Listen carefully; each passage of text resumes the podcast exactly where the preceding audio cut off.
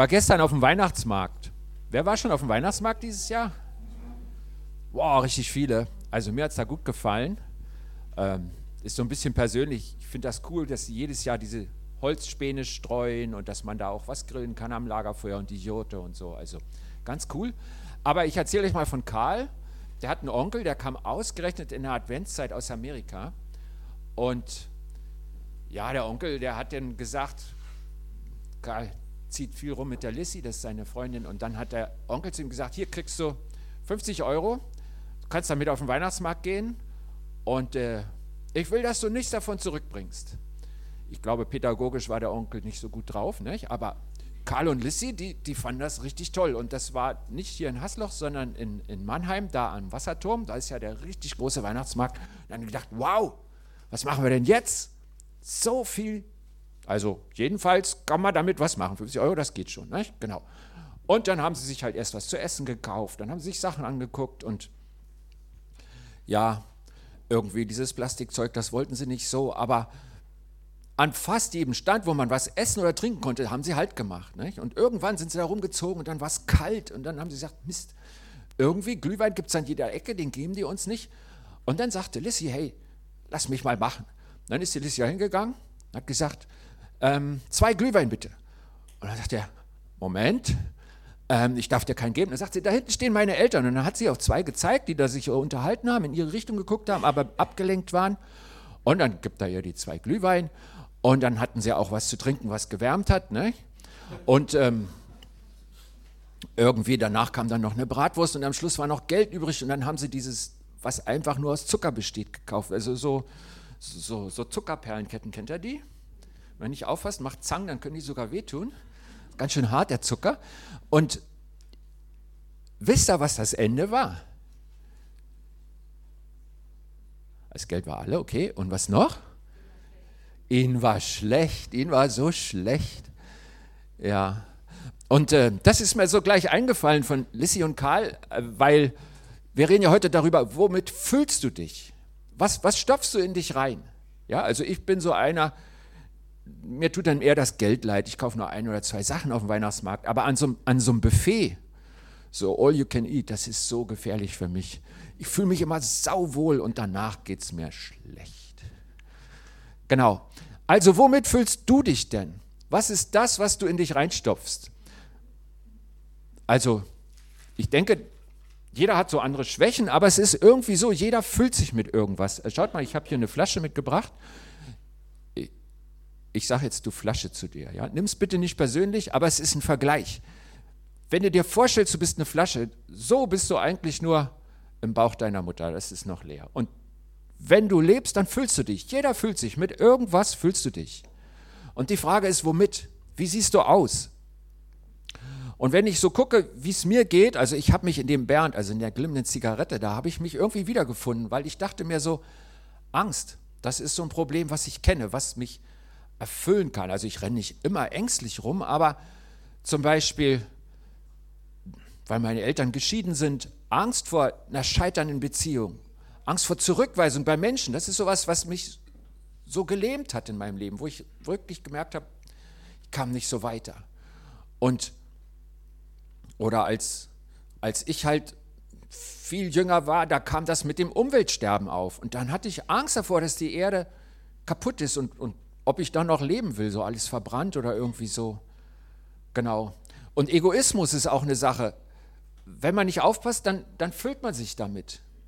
Und das sieht halt nicht gut aus, weil die anderen einen nicht, nicht anfassen wollen.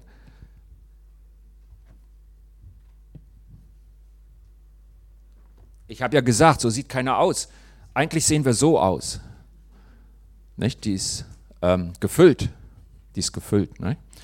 Und ähm, die will man nicht anfassen, weil ähm, jemand, der egoistisch ist, mit dem macht es nicht so einen Spaß. Nicht? Der ist irgendwie so, da, da färbt was Blödes ab.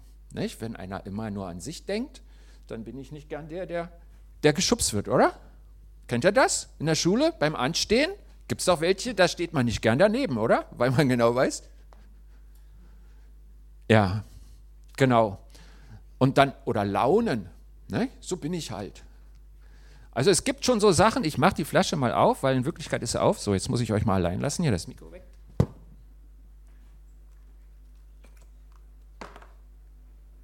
Eigentlich ist es ja so, mit dem, was drin ist, das kleckert, ne? das kommt rüber und das färbt ab.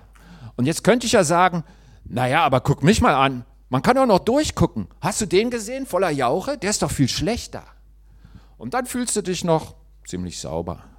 Nicht so. Du kannst hier mal irgendwie so rüberwischen, aber es ist irgendwie, es ist nicht gut, weil es, es löst gar nichts, oder? Kennt ihr das? Und wisst ihr was, im Leben ist das genauso. Und äh, jetzt mal unsere, meine Frage an euch. Wie kriege ich diese Flasche sauber? Was kann ich machen? Weil so ist sie irgendwie doof. Habt ihr eine Idee, wie man die Flasche sauber kriegt? Spülmaschine ausschütten. Das waren schon zwei Tipps. Genau, jetzt nehmen wir mal an, wir haben keine Spülmaschine, weil wir die einzelnen Schritte sehen wollen. Ausschütten wäre eine Idee. Ferdinand? Genau. Schritt 1 und 3 haben wir schon. Dazwischen fehlt noch was. Sauber machen, genau. Das machen wir jetzt mal, weil so geht es ja wirklich nicht, nicht. Also wir schütten sie mal aus. Wow. Unser armer Garten, da fehlt jetzt Erde. So. Okay, jetzt ist es schon leer. Aber wenn ich jetzt was reinfülle, ich muss sie leider reinstellen, weil die, die die Bühne gebaut haben, die lynchen mich sonst, wenn ich das hier auf dem Boden mache. Aber ihr könnt es euch vorstellen, nicht? Ich, ich fülle jetzt was rein. Und ähm, hat sich was geändert? Nicht so wirklich, nicht? Das ist irgendwie immer noch Käse. Genau. Ich, ich mache da weiter, weil ähm, das ist meine Spülmaschine und die hat echt viel Wasser. Wird schon besser, ne? Ja, jetzt lege ich sie mal hin, weil die ist ja auch außen dreckig. Ich hoffe, das klappt. Ich will ja eine saubere Flasche. Oh. Wollt ihr das mal sehen? Geht schon, oder? Geht schon. Geht schon. Ich nehme jetzt mal den Lappen zur Hilfe. Weil ich kann ja hier nicht nur planschen vor euch. Dann sagt der, der hat nichts gewusst, der hat einfach nur mit Wasser gespielt. Das will ich ja auch nicht. So. Mann, oh Mann, kann da viel Dreck sein an so einer Flasche. Okay. So, ich muss sie wieder da reinstellen, weil ich nicht so gut zielen kann. Aber jetzt füllen wir sie mal.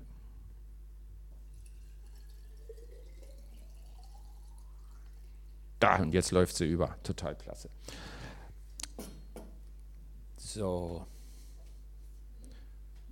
Sieht sie jetzt besser aus? also für die Details kümmert sich der Heinz nachher drum. Aber ich bin so mit meiner Spülmaschine schon recht zufrieden. Und das ist ja ein Bild, nicht? Wenn das mit uns genauso ist, wenn wir unser Leben mit Dingen füllen, mit guten oder mit schlechten, dann ist ja die Frage, wie kriege ich das hin, dass ich so aussehe, dass ich so gefüllt bin? Was, was kann ich in mich reintun? Und ähm, wir haben die Schritte gesehen, ausschütten, das ist sozusagen loslassen. Ich, ich muss das Schlechte loslassen. Dann sich reinigen lassen. Also als ich es gleich wieder reingekippt habe, das sah ja fast noch schlimmer aus, weil alles aufgewirbelt war. Nicht? Also reinigen und dann das dritte füllen. Und ich glaube, genau so ist es bei Jesus. Also das Loslassen. Man muss das Schlechte loslassen. Ich weiß nicht, wer von euch kennt den Film Avatar mit den blauen Männchen. Ja, nicht? kennt ihr? Und dann ist doch dieser Held, der soll sich da einschleichen in diesem Stamm, in seinem wie heißen diese Körper?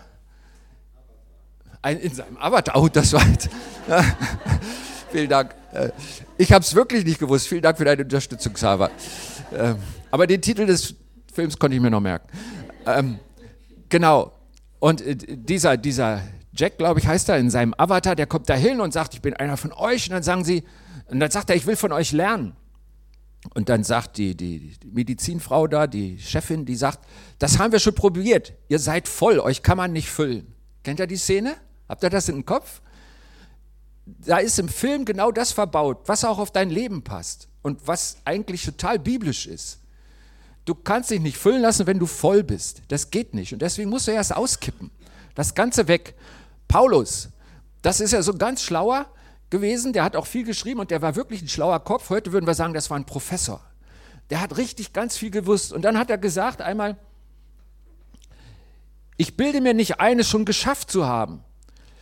Geschwister, also er hat an die geredet, die auch Gott nachfolgen wollen und die nennen sich Geschwister, die sagen, wir sind Brüder und Schwester, wenn wir Gott nachfolgen. Dann hat er gesagt, ich bilde mir nicht ein, es schon geschafft zu haben, aber eins steht fest, ich vergesse, was hinter mir liegt und ich schaue auf das, was vor mir ist. Er hat gesagt, das hinten lasse ich los, ich mache mich leer. Und dann kann ich mich füllen lassen. Genau.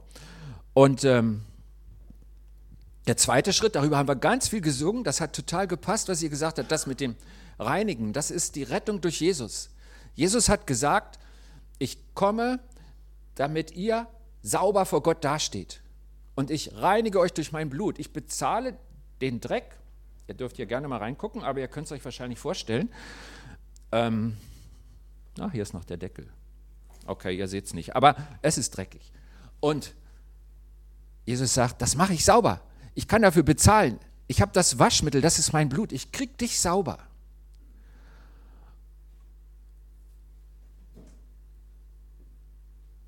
Genau. Stellen wir uns mal vor, Lissy und Karl, die hätten gar nicht die 50 Euro von ihrem Onkel gekriegt. Stellt euch mal vor, die waren einfach nur so gewitzt und haben das alles geklaut an fünf, sechs, sieben, acht Ständen. Und die haben das alle gemerkt und irgendwann haben alle die zwei gesucht. Wie hätte man ihnen helfen können?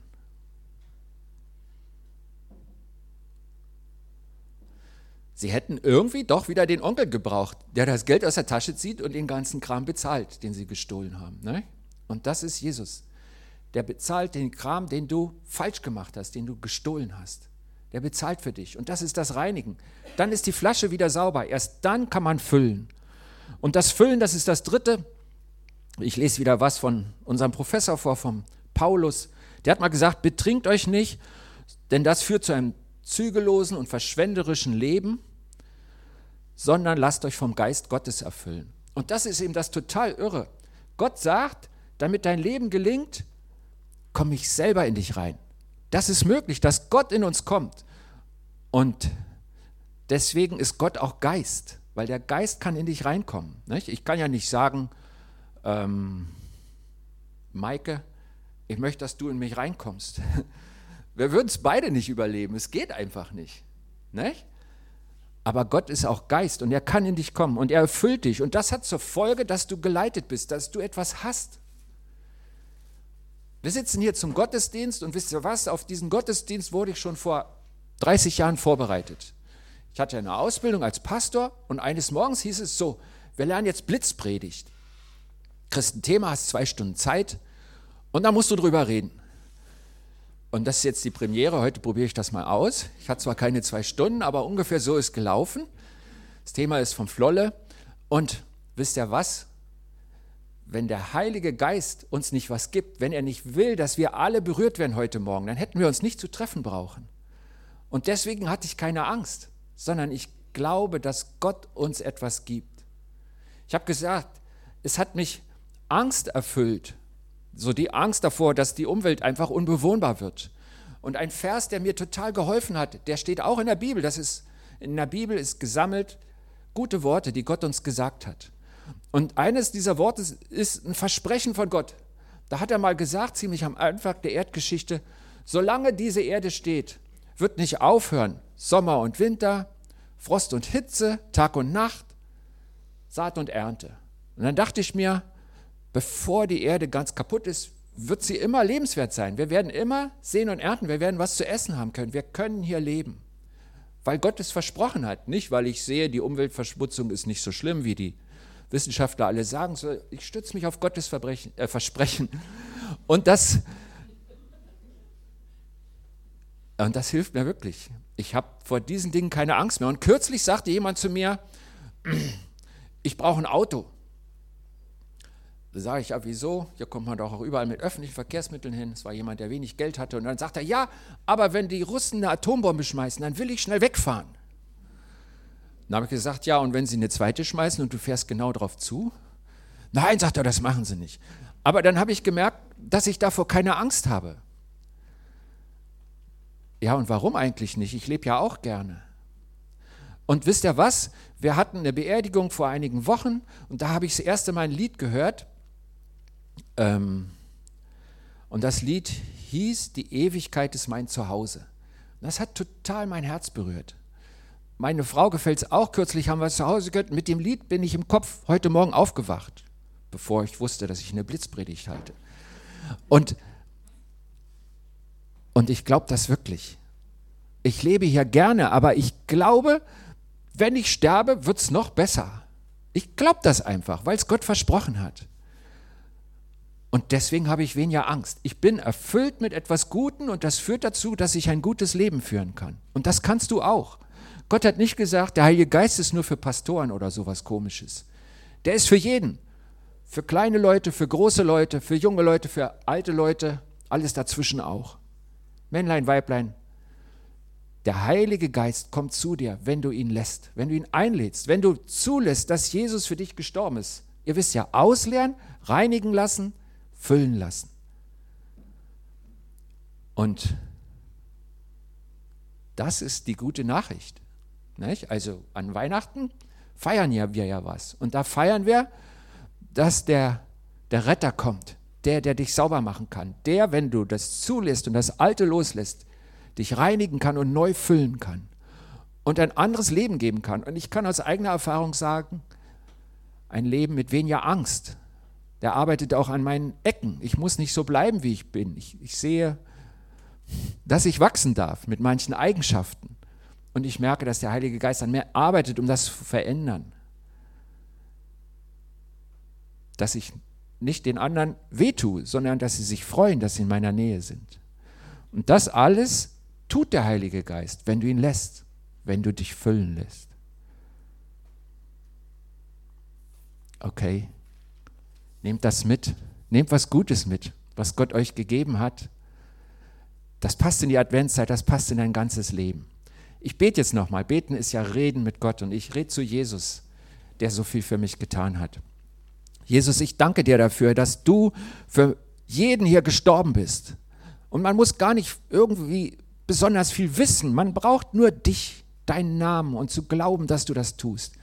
Und all den schmutzigen Dreck loslassen, den ich angefasst habe, den ich angesammelt habe und dich reinigen lassen. Du darfst mir sagen, was richtig und was falsch ist. Und du vergibst.